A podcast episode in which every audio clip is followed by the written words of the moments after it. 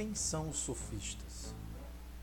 Quem foram estes pensadores que ao longo da história podem ser considerados como pensadores malditos, associados a questões como falácia, engano, mentira.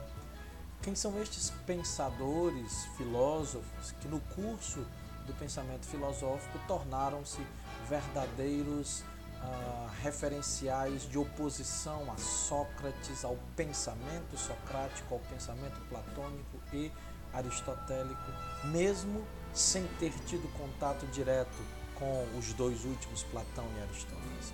É sobre esses pensadores, é sobre Gorgias, Protágoras, Antifonte, Pródigo, que estaremos pensando nesta aula. Quem são os sofistas, de que maneira estes pensadores surgiram na Grécia Antiga. Os sofistas são fruto do tempo em que viveram, da ambiência social, política e podemos até dizer espiritual no que se refere ao desenvolvimento do pensamento da Grécia clássica, especialmente no século de ouro, no século de Péricles, no século V antes de Cristo. Os sofistas emergem, surgem, florescem num contexto específico do desenvolvimento da democracia ateniense, onde o espaço deliberativo torna-se o campo de ação de todo cidadão, de todo aquele que pode decidir, que pode decidir as coisas da polis. Desta forma, é preciso que ah, uma figura surja nesse contexto histórico para auxiliar aqueles que querem fazer uso da palavra em público.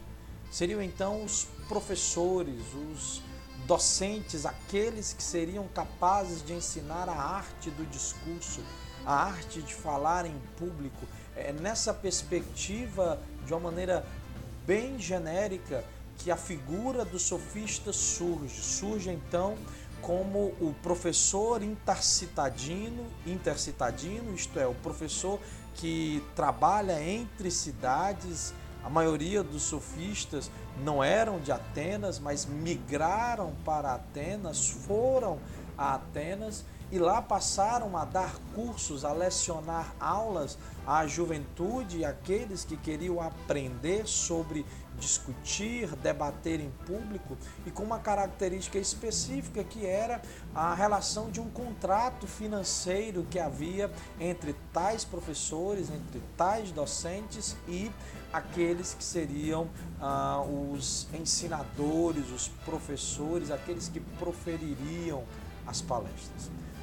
A bem da verdade, é importante dizer que a ideia dos sofistas como pensadores malditos é um produto platônico aristotélico. Sim, é, é Platão quem desenvolve a pecha, a fragilização histórica dos sofistas na medida em que ele desenvolve o sofista como o anti uh, o anti-herói, talvez nem de fato o anti-herói, mas a figura contrária sempre a Sócrates nos na maneira geral nos diálogos. Sim, eles são os se Sócrates é o personagem privilegiado central dos temas e dos diálogos platônicos, por sua vez, os sofistas são aqueles que são desprivilegiados, eles são aqueles que são que, que aparecem como uma caricatura, que ah, são descritos sempre de forma pejorativa e na maioria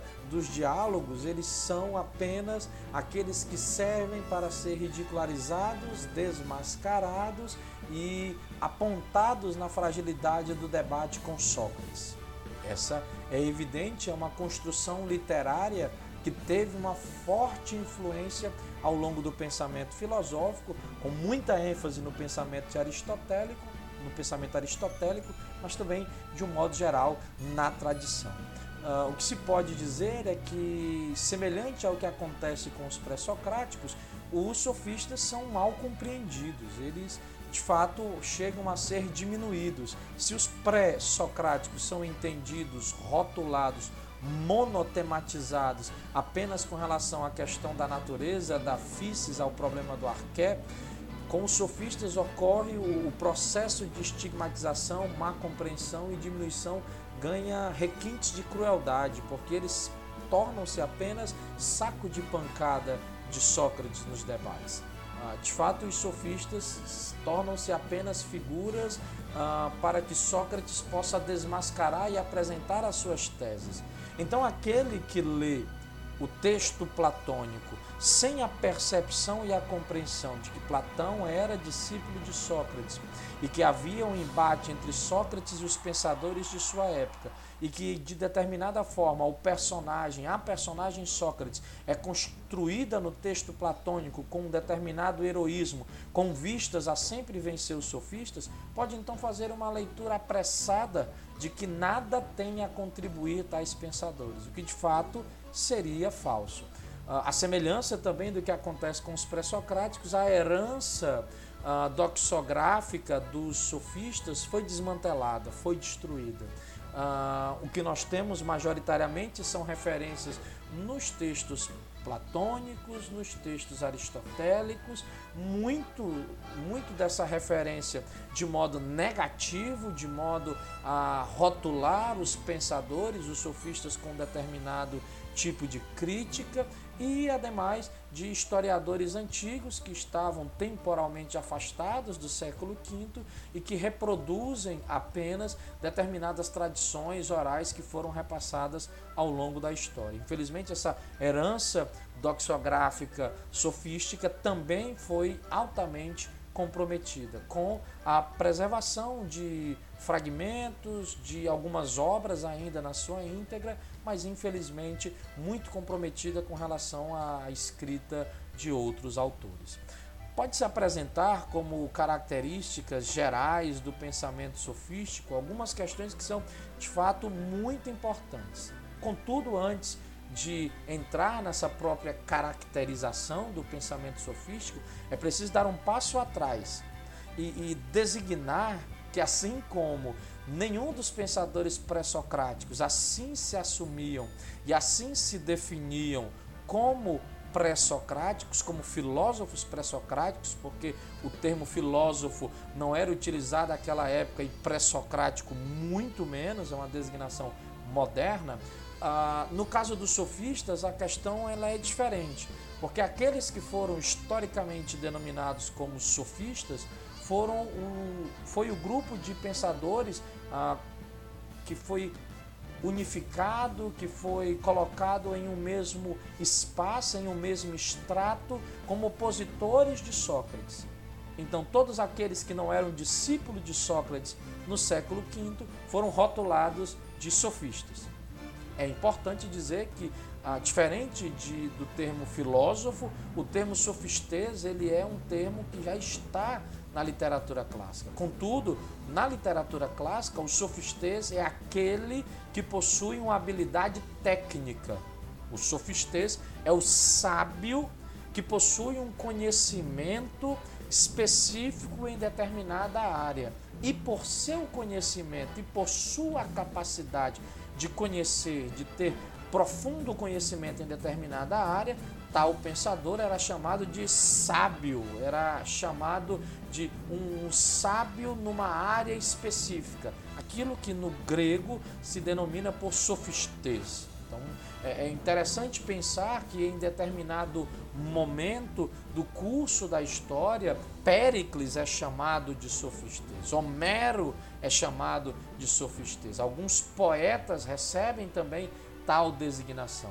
Isso implica dizer que nem sempre o sofista foi um termo pejorativo aprendido negativamente. De fato, o que ah, se pode perceber é que houve um enviesamento, é que houve uh, um envenenamento semântico do termo sofistês, de uma tal forma que no século IV, a partir da literatura platônica, nós temos uma, a criação de uma perspectiva negativa para o termo.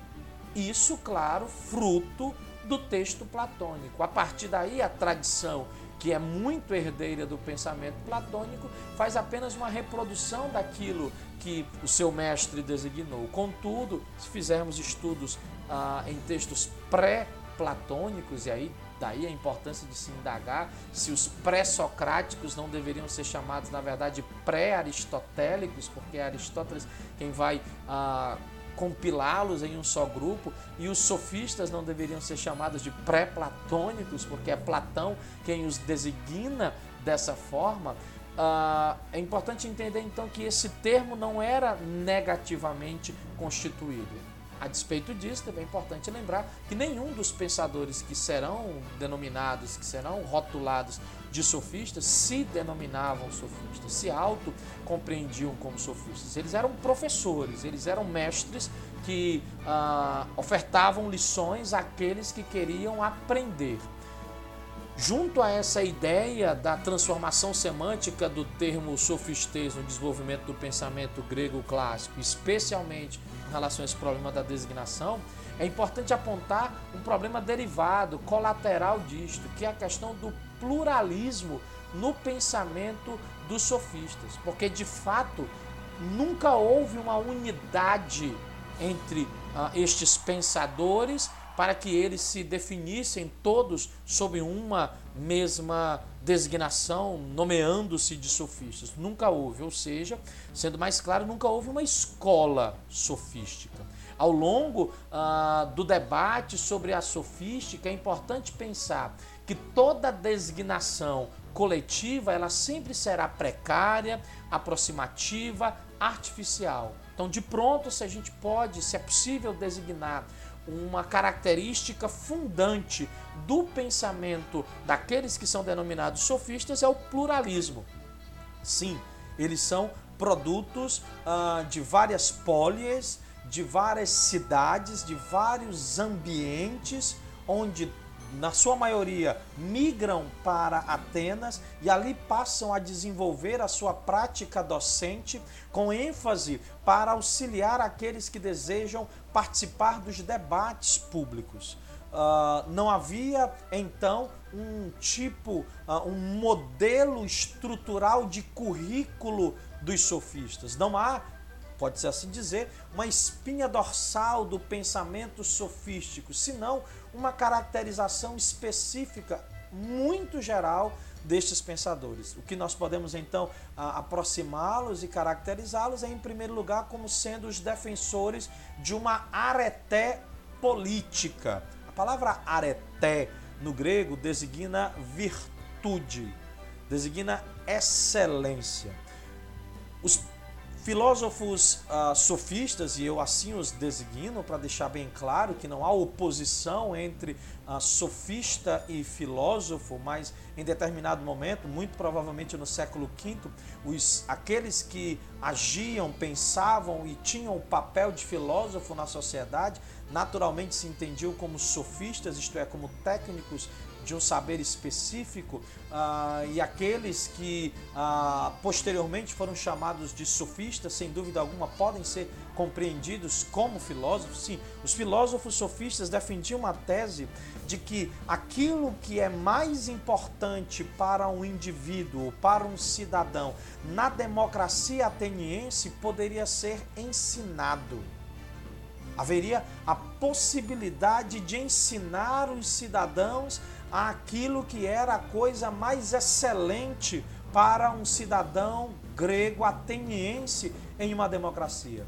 E o que seria essa excelência para um grego ah, que participava da democracia? Simples, a capacidade de em público articular ideias e convencer a sua audiência sobre o que se defendia. É isso que os filósofos sofistas defendem como a areté política. O que é a areté política?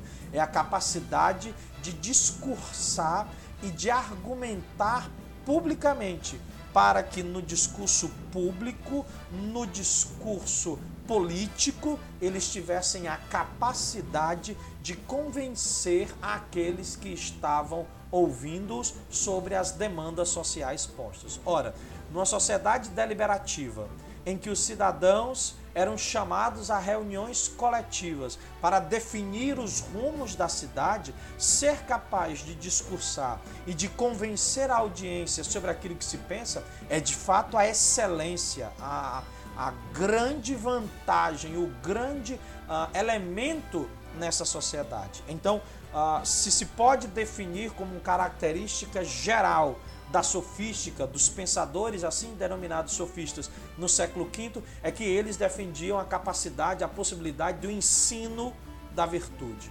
E não de qualquer virtude, da virtude política. Querendo então apontar uma brutal diferença naquilo que se define como o conflito nomos fissis.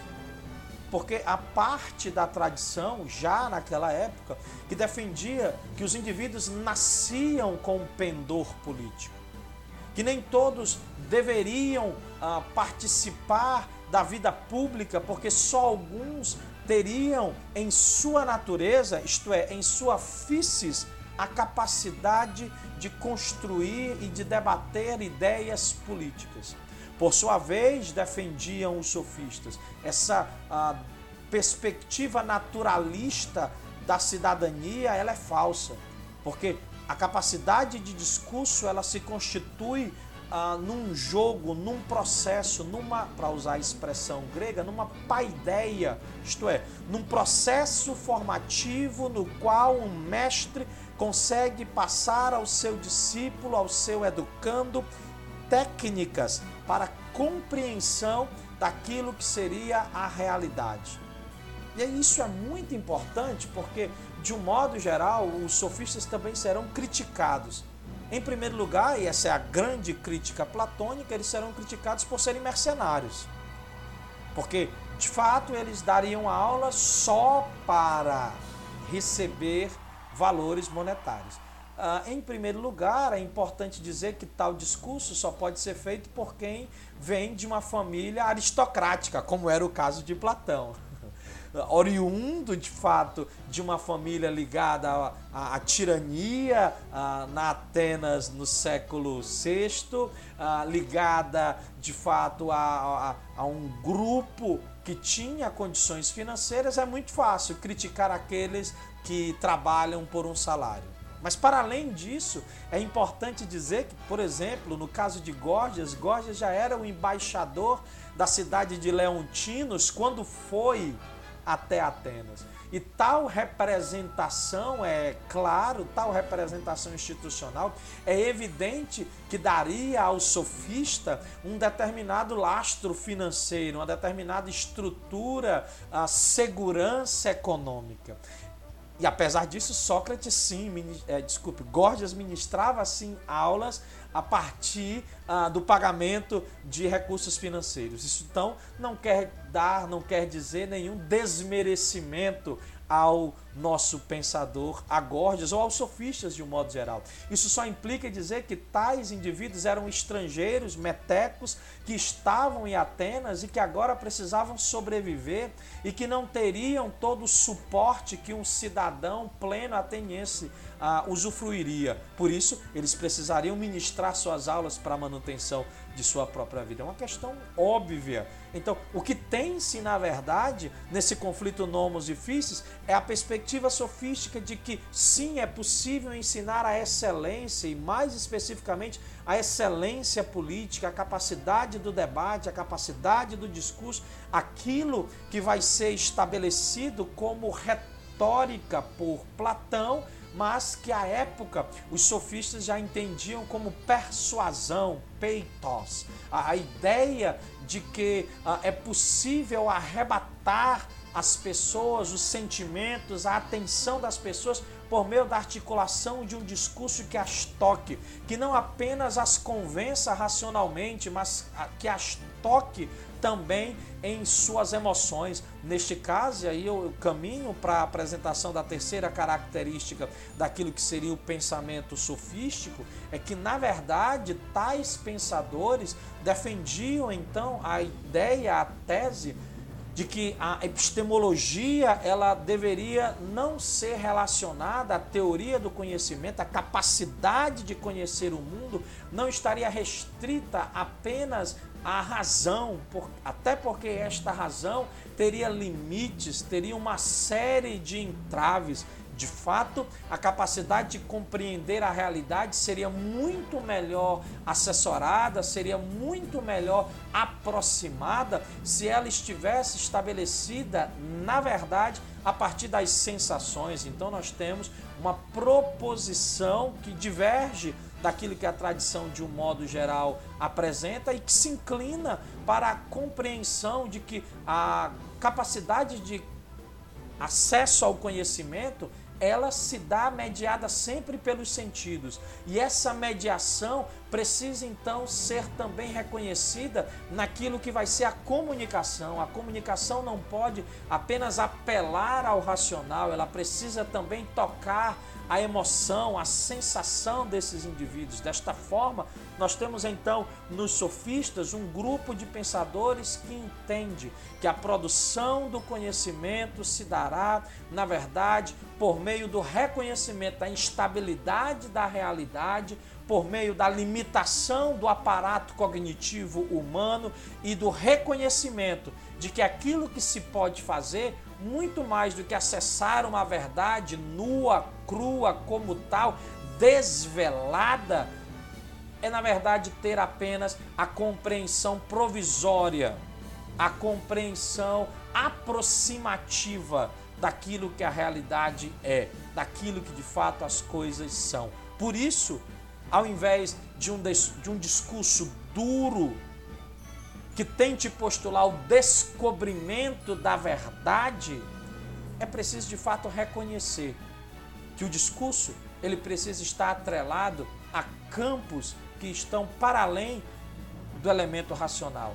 Sim, nesse momento e nessa perspectiva, a ideia de que a linguagem e o discurso precisa estar aproximado da poesia, até porque isso também é um ponto relevante na produção do conhecimento dos sofistas, a sociedade, de um modo geral, no século V, onde o pensamento sofístico floresce, ela ainda é uma, uma sociedade não letrada. É uma sociedade daquilo que os pesquisadores contemporâneos chamam ah, de uma oratura, estava estabelecida num regime social da oracia. Isto é, não era literatura que era a forma de registro do pensamento, era oratura, era na oralidade pela oralidade e para a oralidade que o pensamento se desenvolvia naquele momento histórico. Por isso, a relevância de se apropriar, por exemplo, de se uh, modelar a linguagem com figuras para a compreensão do todo do que se diz. Não se pode descrever a realidade na dureza que ela é, porque simplesmente isso é impossível de fazer. Mais que isso, quando o registro histórico daquilo que era dito sobre o discurso, o pensamento sofístico era feito, ele precisava carregar para dentro dele uma série de caracterizações, de expressões, de uh, estratégias discursivas que esses pensadores tinham. Então, o que nós temos, isso é importante apontar, é um grupo de pensadores que nasce em, em meio à explosão democrática ateniense, numa sociedade onde a oralidade é o centro da construção do saber e que tais pensadores entendem que é hora de capacitar, é hora de dar aos indivíduos os instrumentos para discurso, para deliberação, fazendo então com que tal acesso não seja compreendido como um privilégio de alguns escolhidos que nasceram dotados em sua natureza, em sua físis, com dons e capacidades divinizantes especiais para liderar o povo. Antes, isso era na verdade produto de um processo paidético, educativo, formativo, no qual o indivíduo entendeu o seu papel na sociedade, a relevância ah, da, do seu discurso, a compreensão da limitação do todo que se põe no mundo e mais que isso, a necessidade de transferir, transmitir tudo isso por meio do discurso, por meio do debate, por meio da apresentação discursiva daquilo que se tem. Para finalizar, eu desejo fazer o registro apenas do pensamento de dois grandes sofistas. O primeiro é Gorgias de Leontino. Uh, Gorgias é um pensador que, uh, cuja obra nós conhecemos apenas fragmentariamente. Uh, resistem, de um modo geral, atribuídas a ele com certeza três obras: o Sobre a Natureza, ou Tratado sobre o Não Ser poderia ser descrita como uma obra na qual Gorgias tenta desconstruir passo a passo o poema ah, parmenídico, atacando as teses de Parmênides, especialmente com relação àquilo que se vai designar futuramente de ontologia e de epistemologia. Na tese central de Gorgias no Tratado sobre o Não Ser é que nada é e que se algo for, não pode ser compreendido cognitivamente. E se algo for e for compreendido cognitivamente, não será possível a sua transmissão linguisticamente mediada. Então, é, nós vivemos hum, diante de uma precariedade, da tragédia da precariedade da realidade, e é preciso entender-se ah, como é possível compreender a realidade. Um outro texto clássico de Gorgias é o Defesa de Palamedes. Palamedes é um personagem histórico acusado de traição contra os gregos e Sócrates, Gorgias defende então fazer uma apologia, uma defesa de Palamedes, assim como Platão faz uma apologia de Sócrates, uh, Gorgias faz uma apologia de Palamedes, defendendo Palamedes. Então é uma peça retórico-jurídica onde uh, Gorgias tenta apresentar os motivos de inocência com relação à acusação para Palamedes. Por fim, um terceiro e mais célebre texto de Gorgias é o Elogio de Helena, onde o sofista prepara um encômio, um elogio à princesa, a rainha espartana, que é acusada de ser a grande vilã, a grande anti-herói grega, responsável por toda a confusão, toda a guerra de Troia. Lembrando, a Helena é a mulher que vai a Troia e em virtude disso há toda uma guerra, porque ela era esposa do rei espartano Menelau e a partir dali se defende, se acusa que há toda uma confusão. Menelau vai à guerra, chama seu irmão Agamemnon, que é o líder dos micênios daquela época, então nós temos todo um conflito sob esse mito uh, de Helena. O que Gorgias faz então é fazer uma defesa sobre a imputabilidade de Helena, na verdade querendo defender a superioridade do discurso, querendo demonstrar, na medida que elogia Helena, que também é possível uh, elogiar o discurso. O segundo autor, Protágoras, é um pensador da cidade de Abdera. E Protágoras é o responsável também pela compreensão ah, e construção de teses importantíssimas para a sofística, dentre elas, talvez a principal, é a ideia do homem medida. Protágoras tem uma célebre frase na qual ele declara: o homem é a medida de todas as coisas. O humano é a medida de todas as coisas, das que são enquanto são e das que não são enquanto não são.